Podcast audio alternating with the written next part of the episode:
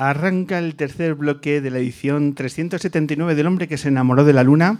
Ya sabéis, estamos grabando sobre el escenario de la Sala Vesta, la sala de conciertos que está en la calle Barquillo de Madrid y que a partir de ahora ya es uno de los lugares de referencia para todos los luneros y luneras de bien que se acerquen a conocer una sala de conciertos que nos está dejando una sensación maravillosa a, eh, todo el equipo lunero que estamos firmando esta luna y una luna muy especial porque, mira, es domingo, son las nueve y media de la noche.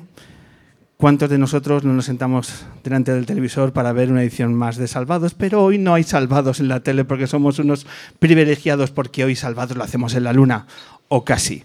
Por eso recibimos con el mejor de los aplausos y de nuevo os voy a pedir, público lunero, que estéis a la altura de las circunstancias, a la altura del periodista que hoy habita en la luna. Él es ni más ni menos que Gonzo.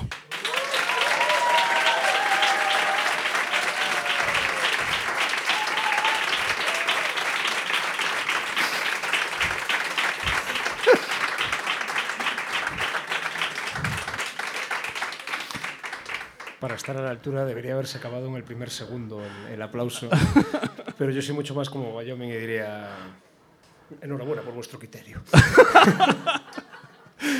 Estoy pensando que me encanta pasar las tardes de domingo pidiendo aplausos. Me, me parece una forma muy sana de pasar una, una, tarde de domingo.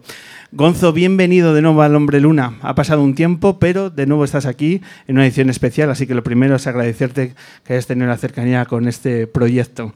Así ah, que mil gracias. Un placer. Eh, recuerdo, recuerdo muy bien la primera vez que vine y no, no, no ni la más mínima duda de volver a pasar un, un buen rato. Eh, coña. Uh, os agradezco yo mucho que me hayáis invitado. Eran también los tiempos del Café La Palma. En los tiempos eh, fue la única luna donde tuvimos a un grupo noruego.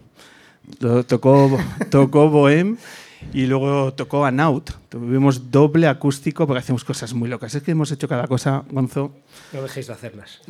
¿Tú crees? Sí, no, porque el, el, día que dejas de hacer locuras, yo creo que lo primero que pasa es que los que hacen el proyecto eh, empiezan a aburrirse y cuando haces cosas que al final, eh, en el fondo las haces para que los disfrute el público, aunque esa es una excusa, porque realmente lo haces porque tú crees en el proyecto, eh, porque te apetece hacerlo, porque te genera algo de felicidad, es decir, exponerte al público, pasar por esa presión, ya seas pues alguien que presenta un podcast, alguien que se dedica a hacer tele, alguien que hace música, eh, siempre está esa parte de tú lo haces porque es lo que el cuerpo te pide, pero te tiene que pedir mucho porque al final es una exposición brutal, o sea, todo depende del escrutinio de, del respetable por muchas ganas que tengas, si eso no gusta, no va a ningún lado y entonces acaba minando tu propia autoconfianza, tu creencia en el proyecto. Eh, entonces, en ese sentido, el, el, el, rollo de creer en algo y cada semana o cada mes, decir, creo en esto y aparte voy a ponerlo a prueba, porque llevarlo ante el público es ponerlo a prueba. El primer concierto de Merino, por ejemplo, de vuestro primer Oscar, la primera vez que, te, que yo hice un programa llega un momento en el que el disfrute, la vocación, lo que te mueve, queda completamente anulado eh, por la presión de cómo, cómo va a ser esto recibido. Eh, y es maravilloso cuando es bien recibido, porque ahí todo confluye y esa energía eh, es brutal. Entonces, en, en, ese sentido, enhorabuena por llegar a 379. 379, sí. Eh, yo no sé dónde va a acabar esto, Vicky, la cuenta. No sé si lo cerramos en el 400 en el 500, bueno, ya iremos viendo. Somos un poco cholistas, únicamente en eso somos cholistas. Lo que mola de estas cosas es que cuando le pregunta a Vicky cuántos haremos, queda igual el número, es la sonrisa. O sea, sí, es, esta, eh, esta, es la luz de Vicky Cantos. Esta pasión de... de Qué pocos aplausos se lleva Vicky Cantos, me estoy dando cuenta. Eh. Eh, vamos.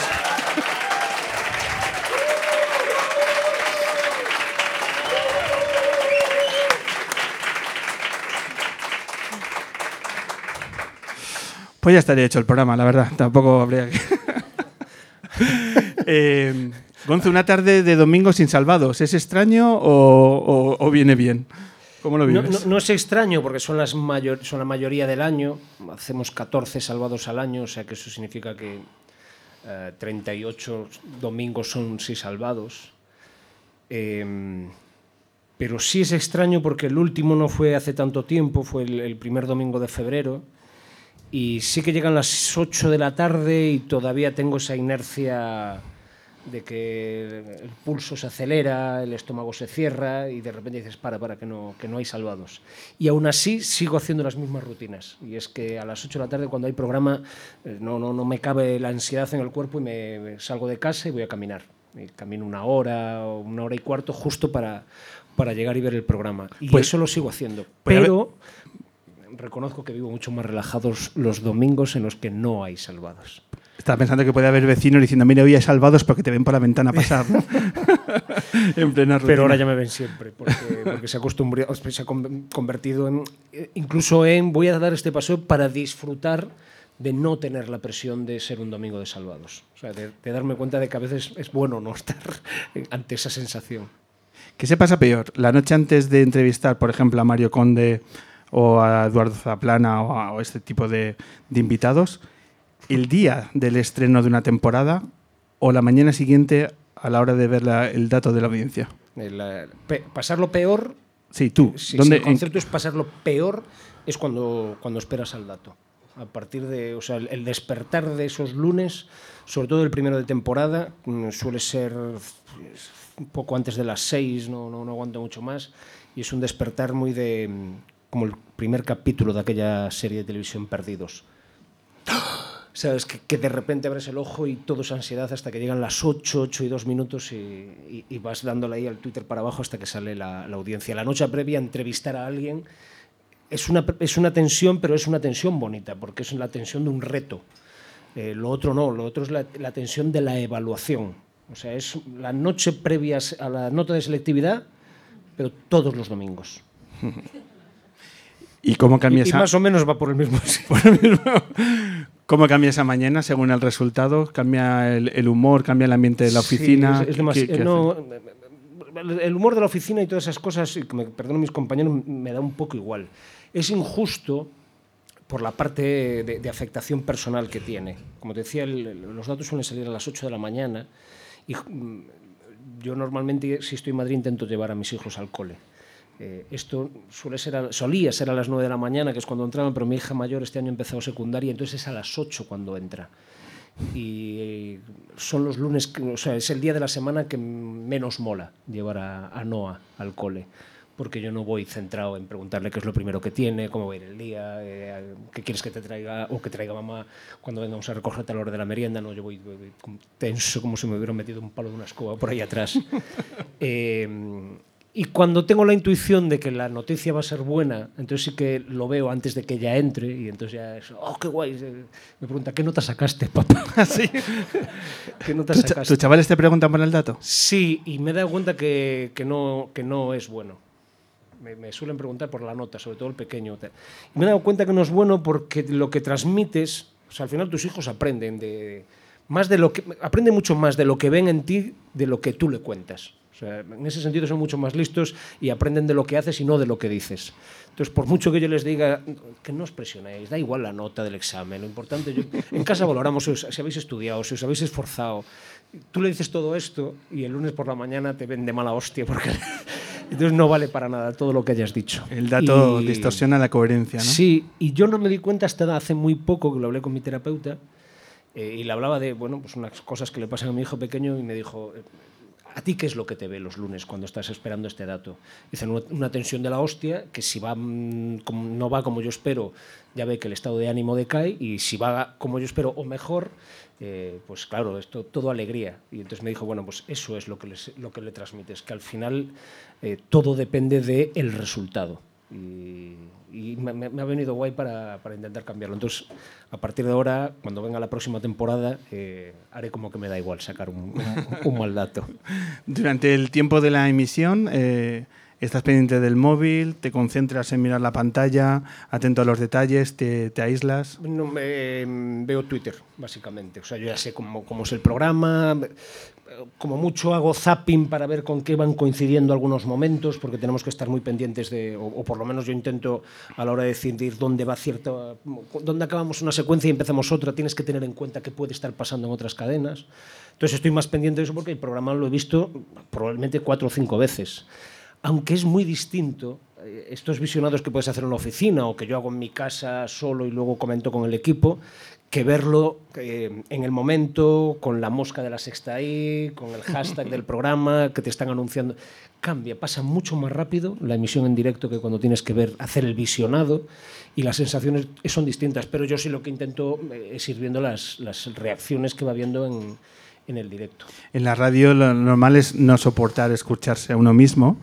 En la televisión tú te soportas a ti mismo, eres capaz de... de es...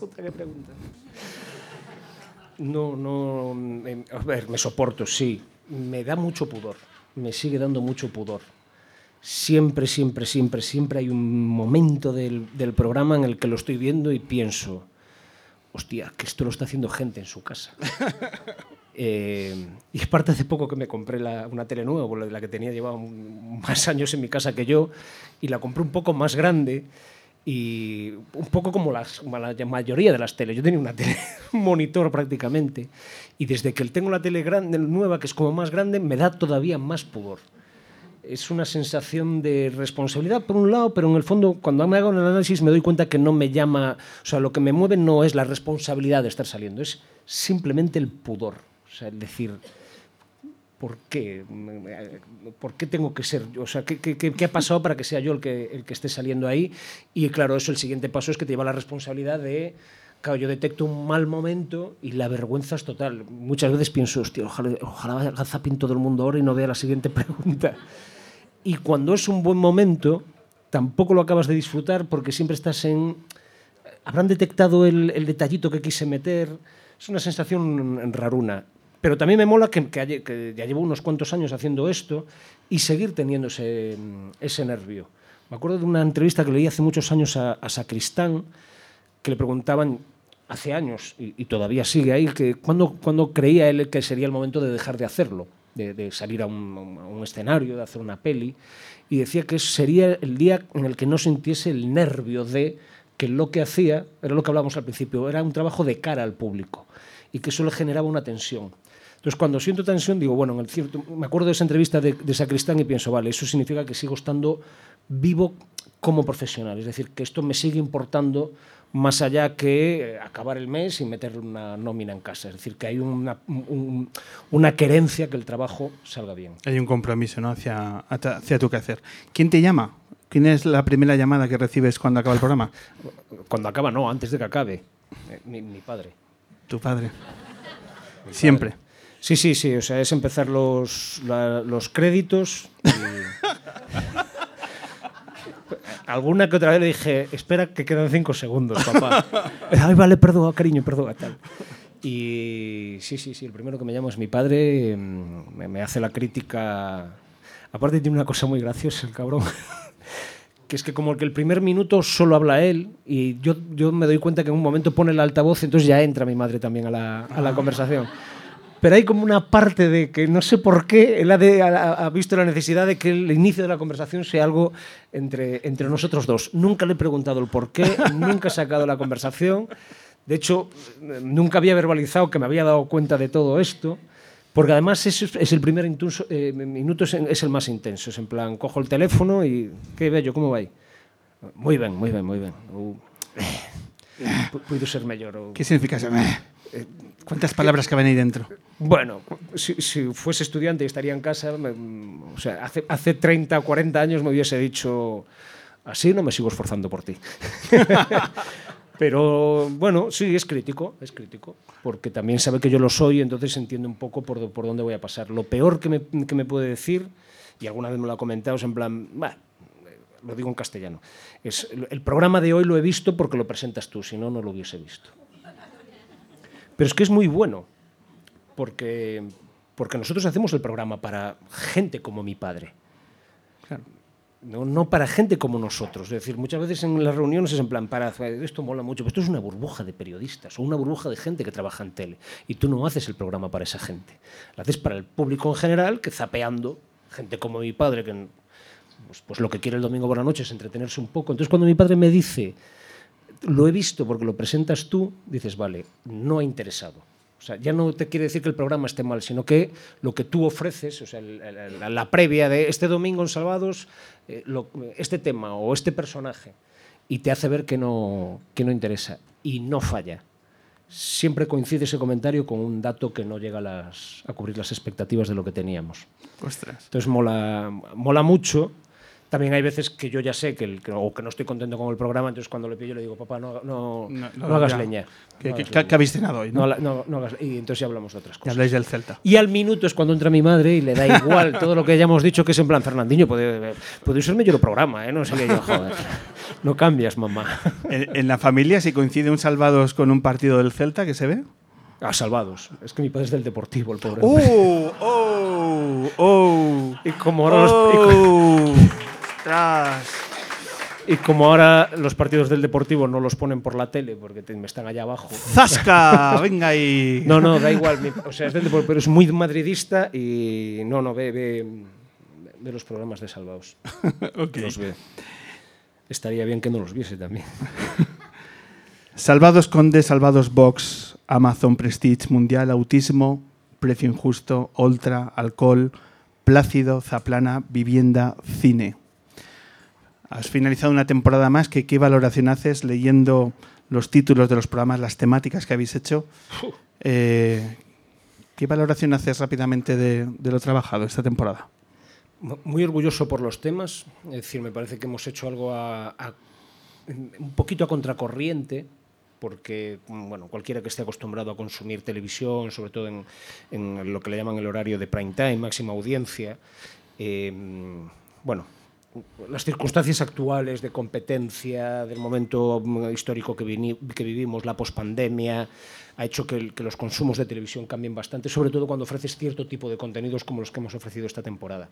Entonces, por un lado, hay como una sensación mm, para mí muy grata de, hostia, miro estos 14 programas y digo, joder, yo me dedico a esto para poder contar estas historias. Es decir, qué suerte poder hacer esto, poder hacerlo en Salvados, que se pueda ver un domingo. Eh, pero al mismo tiempo, haciendo el análisis completo, mm, nos hemos dado cuenta, o yo por lo menos me doy cuenta de que a grandes temas, grandes exigencias. Es decir, tú si planteas un tema como el Mundial de Qatar, no puedes luego soltar un programa como nosotros llamamos plano.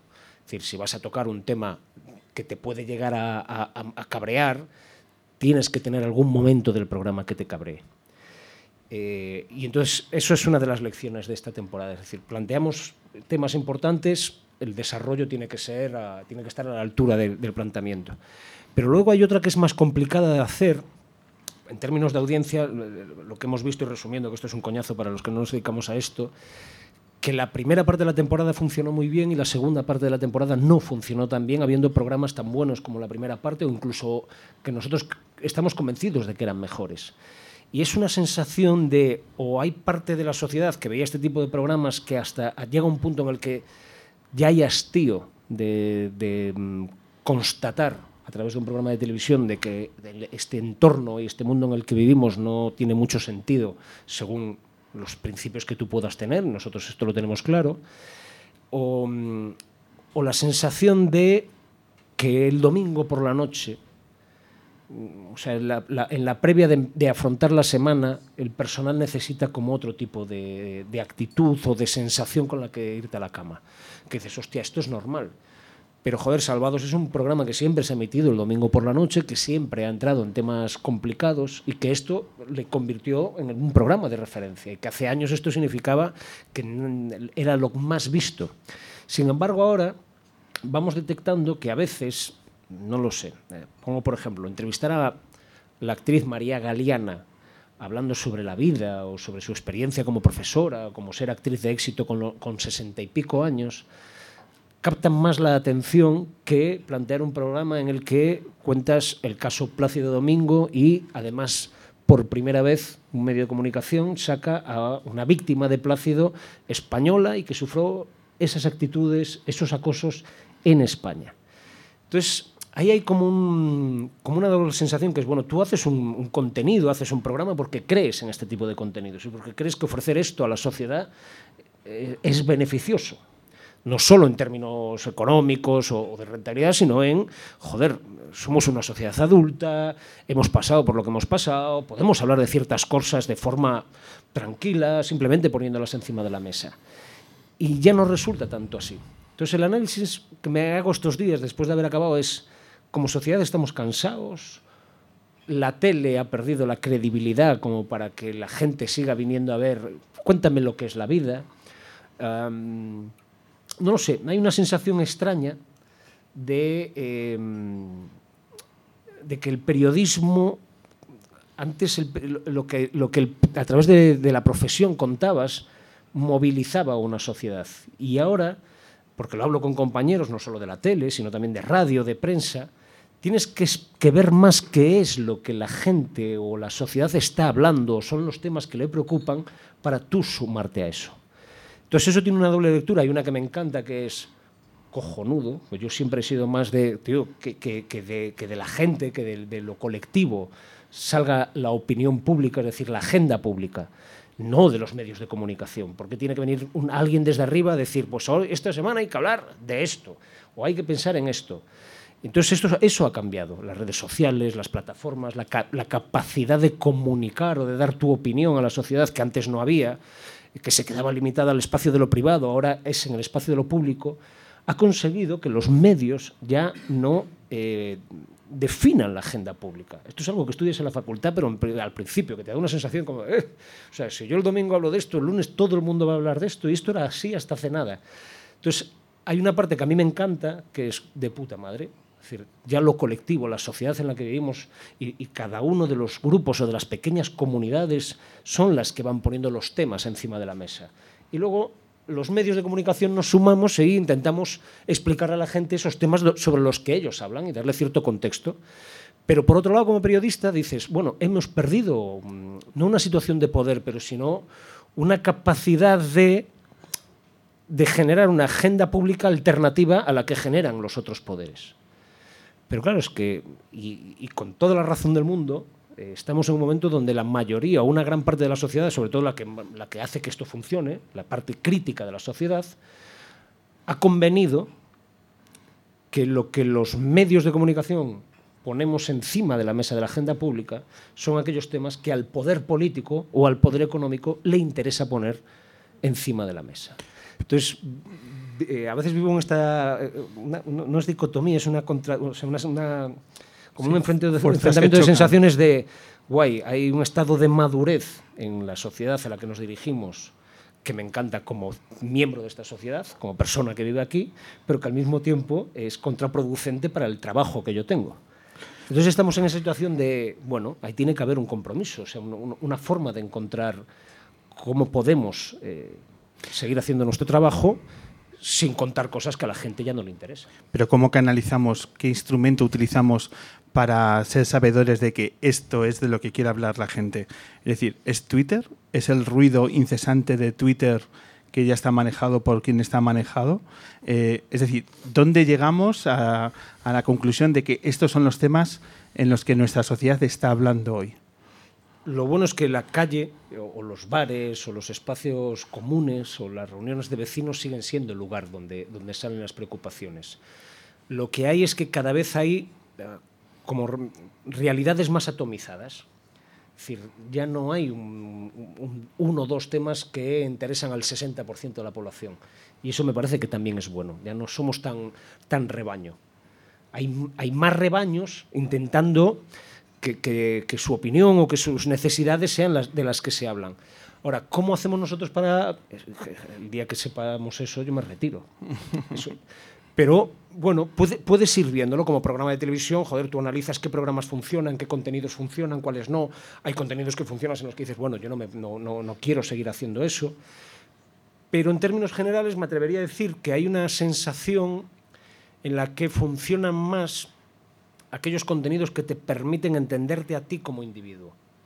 Y hace 6, 7 años funcionaban más aquellos contenidos que te, permitían entender la colectividad en la que estabas, a la que formabas parte. El 15M hizo que se debatiesen los temas que nos interesaban como sociedad. Eso ha quedado totalmente olvidado y la pandemia ha acelerado la individualidad.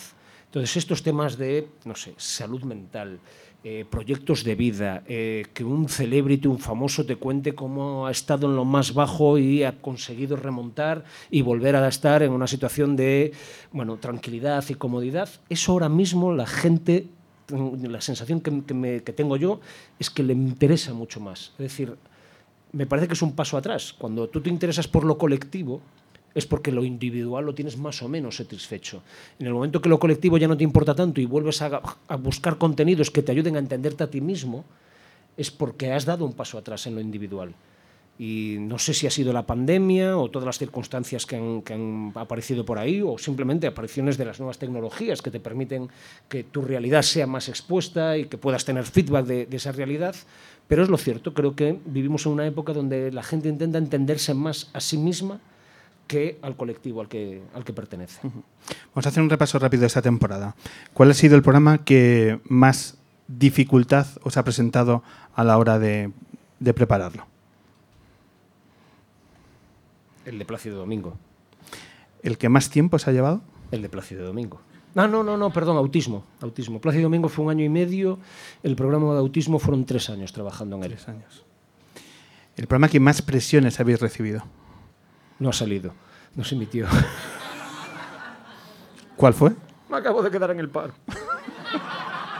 un aplauso a este hombre que se ha quedado en el paro, gracias a No, no, no. Tengo a, colchón económico. Vamos a brindar por, por el paro. ¿Cuál, qué, ¿Se puede saber de qué temática? No, no, no se puede saber porque saldrá. Porque esta es la típica de. No salió este año, saldrá el que viene. Que sí, que el programa sobre la monarquía va a salir, que no, no, no hay ningún no, problema. eso ahora mismo es de lo más fáciles. Oiga. Bueno, de la monarquía emérita. En la primera temporada, creo, sí, la primera temporada que estuve en Salvados hicimos un programa sobre sobre el emérito que lo enfocamos como cómo pudo pasar todo eso, o sea, no, no echándole la culpa al niño que rompe la vajilla. Como que, o el jarrón chino, no, sino a la familia que dejó el jarrón chino al alcance de... Entonces hicimos un programa sobre por qué se permitió que, que el emérito hiciese... Y no hubo ningún problema. Y, y, una de las cosas que, que, detecté o que creía entender es, bueno, lo de a rey, rey muerto, rey puesto, pero en términos eh, de, de, relato. Es decir, cuanto más, ¿cómo decirlo? Cuanto más sórdido sea todo lo que hizo Juan Carlos I, más te lleva a pensar que Felipe VI no puede ser igual. Entonces, cargar las tintas sobre el viejo es como sin entender que el joven no, no él, él no es así. Cuidado cuando decías al comenzar la entrevista el valor del ejemplo, que aprenden del ejemplo. Bueno. Es que no es ejemplo, es tradición familiar, joder. Son, son los Borbones, coño, que te, se han dedicado a eso toda la vida. Pero, o sea, no quiero poner, ocupar el lugar de Nieves con Costrina, que es quien mejor analiza todo esto, pero follar y robar es la base del reinar de los Borbones en este país. Esto es así. No, no es un, una crítica, es un relato, es, es, un relato fehaciente de hechos. Es como los poemas de Perú, son datos. Pues tal cual, son datos. Tal cual. El programa que habéis recibido el día después, más llamadas de, de presión, que la cadena ha dicho eh, esto es así. No, ninguno. No, no. no me lo creo. No, no, en serio, en serio. No, no. De, el día, de, de, día después, ninguno. El día después nadie llama el día a la después sexta. te llaman los invitados que han estado en el programa, eh, alguien que se haya sentido, pero no, no, la, eh, cuando tú, la cadena ve antes los programas y si tiene alguna duda sobre algún contenido te llama antes de la emisión. En el momento que se emite. No, no, pero digo de determinado partido político, bueno, no. asesor de, de, determinado... Ah, bueno, asesores llaman todos, pero, pero porque es su trabajo y nuestro trabajo es hacer que entendemos sus preocupaciones, que lo analizaremos y que no volverá a pasar. El ¿He, programa... dicho algo, he, he, dicho algo gracioso? es que la ironía no se entiende. eh, el programa más gratificante. No, los asesores te llaman durante, o sea, te llaman, te escriben durante el programa. Ah, sí. sí. Pero es que yo lo entiendo, es su trabajo. Pero eh, ¿por qué durante el y programa? hay veces que el asesor te gana la partida en la grabación. Eh, y hay veces en la que se la ganas tú. O sea, esto es, eh, como dirían en El Padrino, no, no es personal, son, son negocios. Pues es un poco así. ¿Pero de qué partido político te llaman más? ¿De los asesores? ¿Dónde son más...?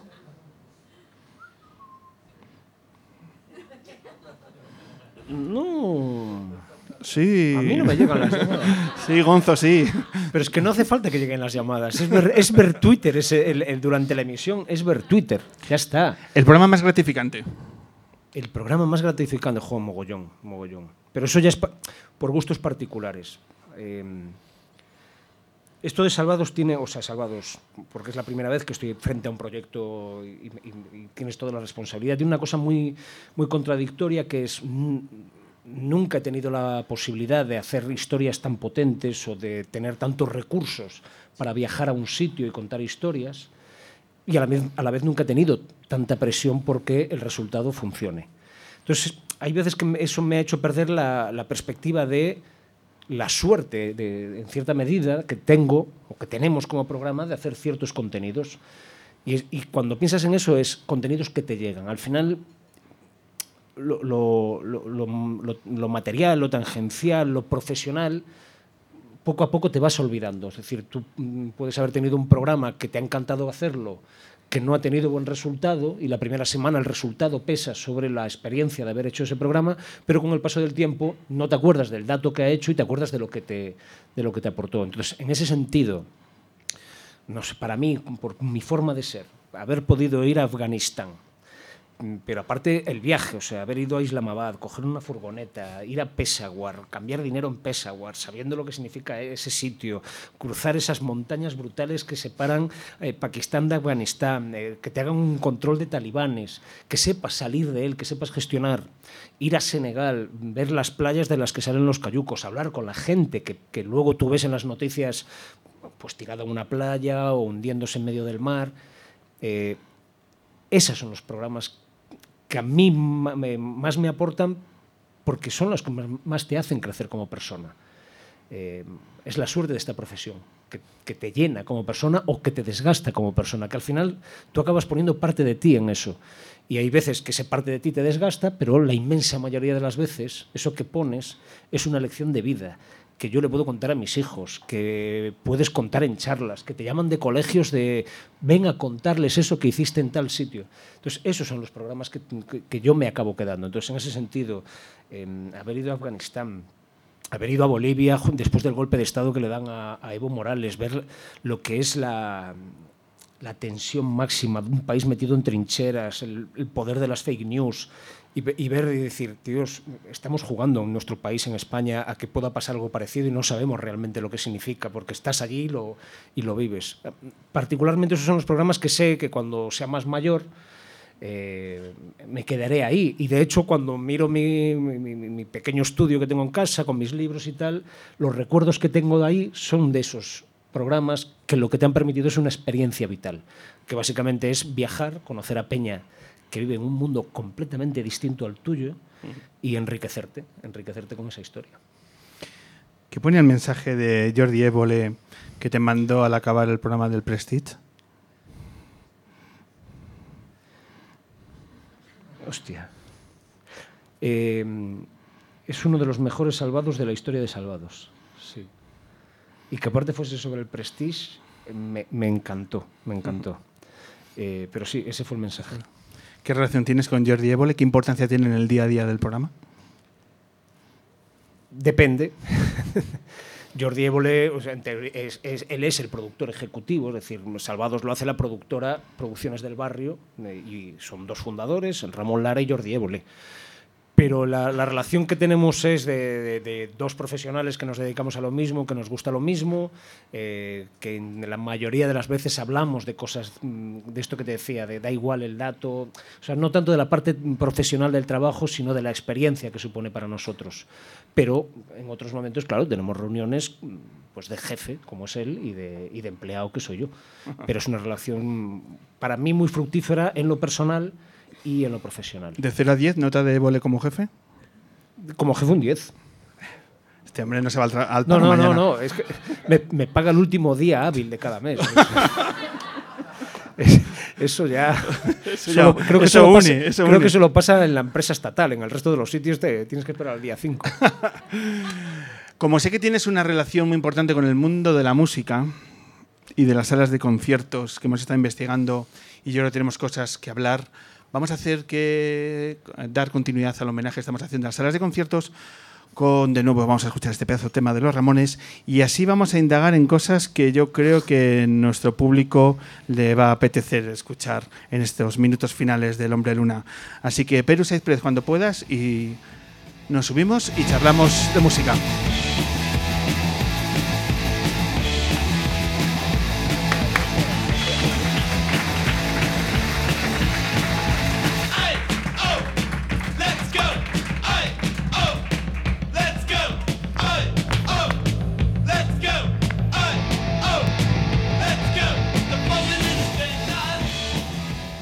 Perú, bienvenido de nuevo. Muchas gracias. ¿Qué tal? Acuérdate el micro. Perú, acuérdate el micro. Sí, sí. Radio, ahí estamos. Eh, una cosa, antes de meterme con las salas y con tu experiencia, con todo eso, te lo habrán preguntado mil veces, pero tú eres doble González, ¿no? Sí. Y el Gonzo, que viene así como siendo periodista, te lo habrán dicho mil veces, pero claro, con el periodismo Gonzo, ¿no? Con Hunter S. Thompson, con toda esa movida, ¿eso tiene algo de aposta? No, no, no, no. no me, me- ¿Quién te, te lo pusiste tú o te lo no, me pusieron? lo puso un compañero de cole en sexto, séptimo buah. de GB, es decir, yo tendría 11, 12 años, Vale, entonces- 87, 88, y era por Gonzo el Teleñeco. Vale. Entonces, yo, Vale. yo era González González, entonces era González al cuadrado, González de la Gonzalera, Bueno. González bis y Maravilloso. Entonces, esto luego cuando, cuando me empezó a interesar el periodismo y descubrí a Hunter S. Thompson y, y su vida y su dijiste. tipo, dije, hostia, Y viste qué buena casualidad. Miedo y asco en Las Vegas, por Sí, sí, supuesto. sí, y soy, soy muy fan de toda la obra de, de Hunter S. Hunter, Thompson. sí. sí. Bueno, pues entonces mm, eh, es maravilloso porque es que es previo a todo esto. Sí, sí, sí, fue entonces, total casualidad. Qué maravilla, ¿eh? Y luego, Y eh, camisetas, años ti- después ¿no te haces camisetas? ¿Eh? No, no. Luego, años después, bueno, tuve un regalo de un colega que, que me enteré. Yo tuve la mala suerte de que me fichó Antena 3 una vez para hacer un programa que se llamaba El Método Gonzo.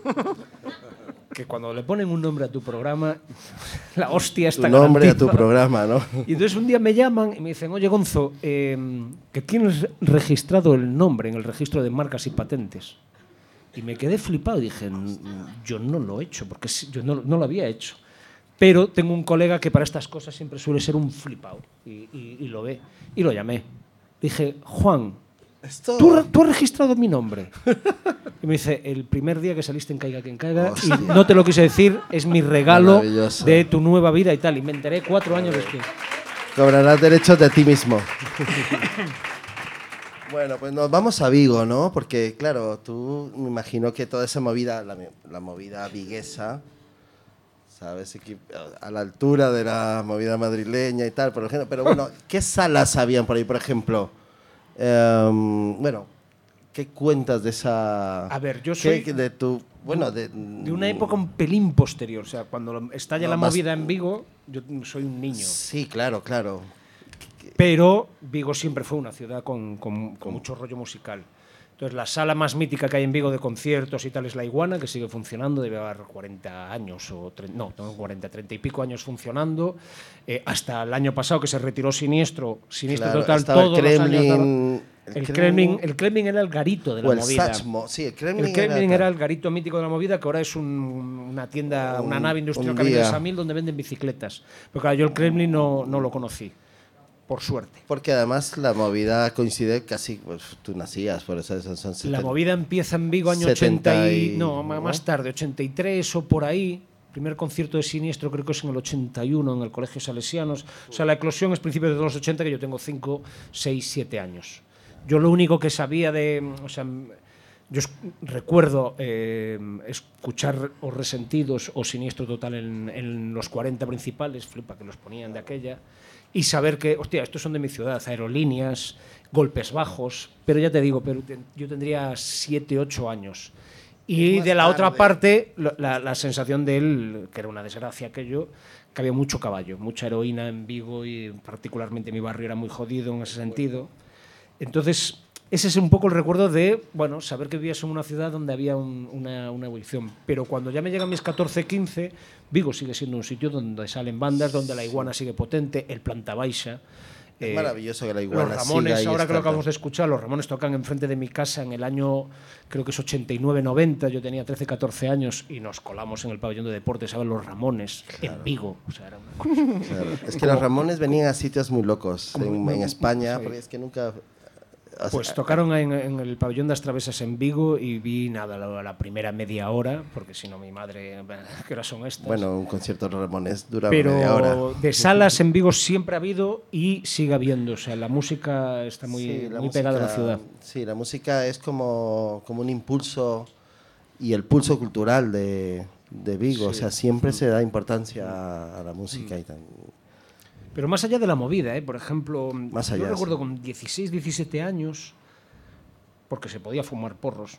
En el- el- ese era el origen de por qué íbamos. Íbamos a un garito que se llamaba Luf. eh, que a mí me metió en el jazz con 16, 17 años, porque mientras nos fumábamos los canutos, era un garito donde solo ponían jazz y sobre todo ponían muchos vídeos de, Y tocaban de actuaciones y tocaban jazz en directo. Entonces era toda gente muy mayor eh, y mi pandilla, que estábamos ahí. Entonces dices, hostia, yo tengo cierta cultura de jazz que empecé a empaparnos con, a empaparme con 16, 17 años, que probablemente en otra ciudad de Galicia no, no ¿Tú con hubiese podido años pasar. a Madrid? Yo llego a Madrid con 28. 28, o sea En que ya, 2005. claro, toda esa etapa Sí, sí, sí, ya- ya- recorriste ya- ahí, ya. Luego, luego llegaste aquí también a una buena, ¿no? Y aquí también una buena, sí. Pero, Llegué a una buena edad. Si hubiese llegado dos o tres años antes. pero sabes que este hombre se ha subido a un escenario a cantar. También, yo creo que en Galicia. Sí. Yo creo que una de las personas que has citado a- al comienzo de la entrevista con Wyoming, Sí. ¿es verdad? ¿Eso- ¿Esos datos que tenemos son ciertos? Sí, sí, subí varias veces con Wyoming cuando toca en Galicia el, Bueno, con, con la banda cosas- que tenía. has hecho cosas siempre he tocado la Wyoming. versión de Miña Terra Galega y, y siempre me mandaba a subir. Y yo siempre le decía, si yo la que quiero cantar es Video Kill de Radio Stars, porque esa la tocaban y me encanta esa canción. Y entonces así me dejaba, pero solo al estribillo ya... Y, Y Miña Terra Galega me la hacía subir siempre a cantar hasta que una vez subí un poco perjudicado y me dijo nunca más. no hay galego que no, no cante Niña Terra Galega. Es que es ¿eh? el, es- podríamos decir que es el himno no himno. oficial de, de Galicia y eso que es una versión de otra canción del, del Alabama Sweet Home, de Alabama, sí. pero es cantada por Siniestro. En una época en la que Siniestro significaba como mucho orgullo de, de una tierra. Bueno, fueron los los realmente 80 estábamos- iniciadores de todo. Realmente, bueno, lo de aquel accidente, ¿no? Lo Sí, mítico sí, que se probablemente- cambiaron, que se llamaban eh, Mari Carmen y No me acuerdo el nombre. algo así. Y cuando se pegaron una hostia, La hostia coche, recuerdo que era un R12 en un R se pegaron una hostia, entonces le dieron sinistro total y se Y se pusieron- y se pusieron el empezaron a tocar ahí en, en uno de los garitos y ahí es donde un poco... Ellos empiezan, sí, en Salesiano. Y para Vigo era una, un- una, una- o sea, una sensación de orgullo. orgullo, O sea, claro. yo recuerdo, pues eso, los 80 Galicia éramos una esquina no solo geográfica, no había autovías, eh, desde Madrid en tren podías tardar 14, Hasta hace 15 no horas. mucho, ¿eh? Estábamos como muy al margen y Siniestro era como que te ponía en el mapa. Estas cosas de, de provincias que te hacen sentirte Y orgulloso. mucho. Entonces cuando sacan Miña Terra Galega, y aparte es un temazo, Sí se convierte como en el, en el himno oficioso Y de, además la de Galicia, funky. Y una, Pablo, si me permites... Venga, una, una última. Una última, ¿no? El, el talento musical de tu productor, Jordi Évole, ¿cómo lo llevas? ¿Dónde lo ves en esta sala tocando? ¿Cómo, cómo llevamos ese...? Esto, estas encerronas no eran habituales antes en, en la luna, yo, ¿no? Yo he subido aquí para eso. No, no, No te- le- no he tenido la suerte de ir a ningún concierto, y lo digo en serio, los niños Jesús. Sé que hay algo programado, ¿eh? No, pero una vez le dije que, pues, joder, ya empiezo a estar cansado de tener jefes que tienen una banda que hacen versiones, joder. Porque pasaba con Wyoming y, le- y le- pero no, no lo he visto. Pero a ver, eh, han, han tocado en la Polo y han llenado, han tocado aquí en Madrid en la Sol y han llenado. eh, y se convierte en lo que al final es la música, que es una fiesta y, y un cierto homenaje. Ellos hacen homenaje a la, la música que han escuchado, pero llevan a, llevan a la gente que les gusta escuchar. Entonces llevan a Kiko Veneno a un concierto, llevan a Albert Pla y le hacen cantar. Que Wyoming hace esto, hacía esto con Wyoming y los insolventes. O sea, Wyoming iba a Galicia y no se le ocurría dar un concierto si no estaba Julián Hernández de Siniestro para cantar Miña Terra Galega. Es decir, a mí lo de las bandas tributo, mm, que mucha gente las critica, a mí me parece algo maravilloso, porque la- a quien le gusta la música, la música significa mucho. Hoy leía una entrevista, no me acuerdo a quién era, qué, qué putada, que decía, ¿a quién no le ha salvado la vida una canción de tres minutos? Y es eso, o sea, la- la- al final la música es eso. Entonces las bandas tributo al final es, tío, voy a reconocerte que me salvaste la vida. Y Luego ya- me llevo la pasta gracias a tu arte. Pero voy a, voy a tenía- celebrar que te debo la vida. ¿Y a ti de qué te has salvado, salvados? Que es una pregunta que se va ya de eso, que es demasiado... Lo mismo no tenemos tiempo para la respuesta, sí, no, no, ¿verdad? la digo, la digo. Me ha salvado de la vida que me gustaba llevar. que era trabajar poco, eh, eh, ganar para poder hacer la vida que me apetece, que es no preocuparte. Pero Salvados me ha salvado de la vida que me gustaba llevar. Siempre decía todo el mundo. Ahí tengo una frase que. Yo empiezo Salvados con 42 años y digo, sí, he empezado a trabajar con 42 Hostia. años. y he sido universitario hasta los 42 años. Porque la, vi- la vida que llevaba antes era un poco así, era de, de disfrutar, de me preparo algo para un reportaje o para dos. Yo soy, bueno, pues siempre me ha gustado la actualidad, leo mucho, escucho mucho, veo mucho. No me costaba hacer los reports del Sí, era intermedio. parte vocacional, ¿no? No, pero era como, qué guay. Eh, Sí, te lo tres horas al día, bien. dos días a la semana o tres, que sales, haces algo, pero eh, no estaba siempre con mi familia, eh, era, era otro tipo Y de eso vida. ya no pasa. Y eso ya no pasa, pero se agradece, porque todo, todo tiene que ser dar, dar pasos adelante. Bueno, chicos, tenemos que ir cerrando porque la sala Vesta es domingo, aquí hay gente adolescente que mañana tiene clase, gente que va a secundaria, Gonzo, y entran a las ocho y cuarto, Gonzo, y hay que llevarles al colegio. Entonces, todos estos detalles hay que tenerlos. Mira cómo se ríen los padres de alumnos con secundaria. Eh, pero, vamos, creo, que, creo que no es en todos los coles, solo son los hijos de puta del colegio de los hijos. un abrazo a todos los oyentes del colegio de Gonzo. Eh, nos vamos a ir, nos vamos a ir con una canción que lo que hacemos es agradecer porque es que esto hora y media larga que hemos hecho aquí en la sala Vesta ha sumado mucha gente, así que con esta canción que yo creo que hila perfectamente con esta conversación, eh, vamos a iniciar el cierre de una edición del Hombre Luna que ya está en el álbum de las ediciones más especiales. Así que Vicky, cuando puedas, con esta maravillosa canción cerramos esta edición.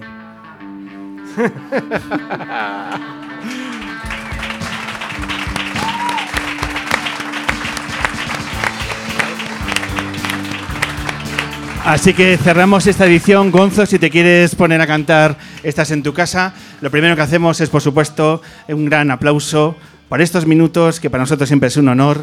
Ha sido un auténtico placer, como siempre, Gonzo.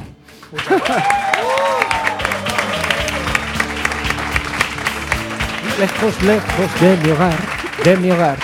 Muchas gracias a la banda que ha puesto hoy la música y la sensibilidad y también esa juventud que tanto nos gusta aupar. Muchas gracias a Merino, a Alexandra.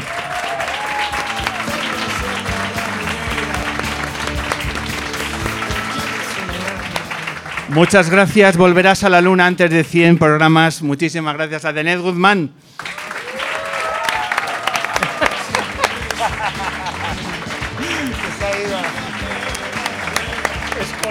Muchas gracias a todo el equipo de la Sala Vesta, a nuestro poeta Perú Saizprez, Perú, objetivo cumplido.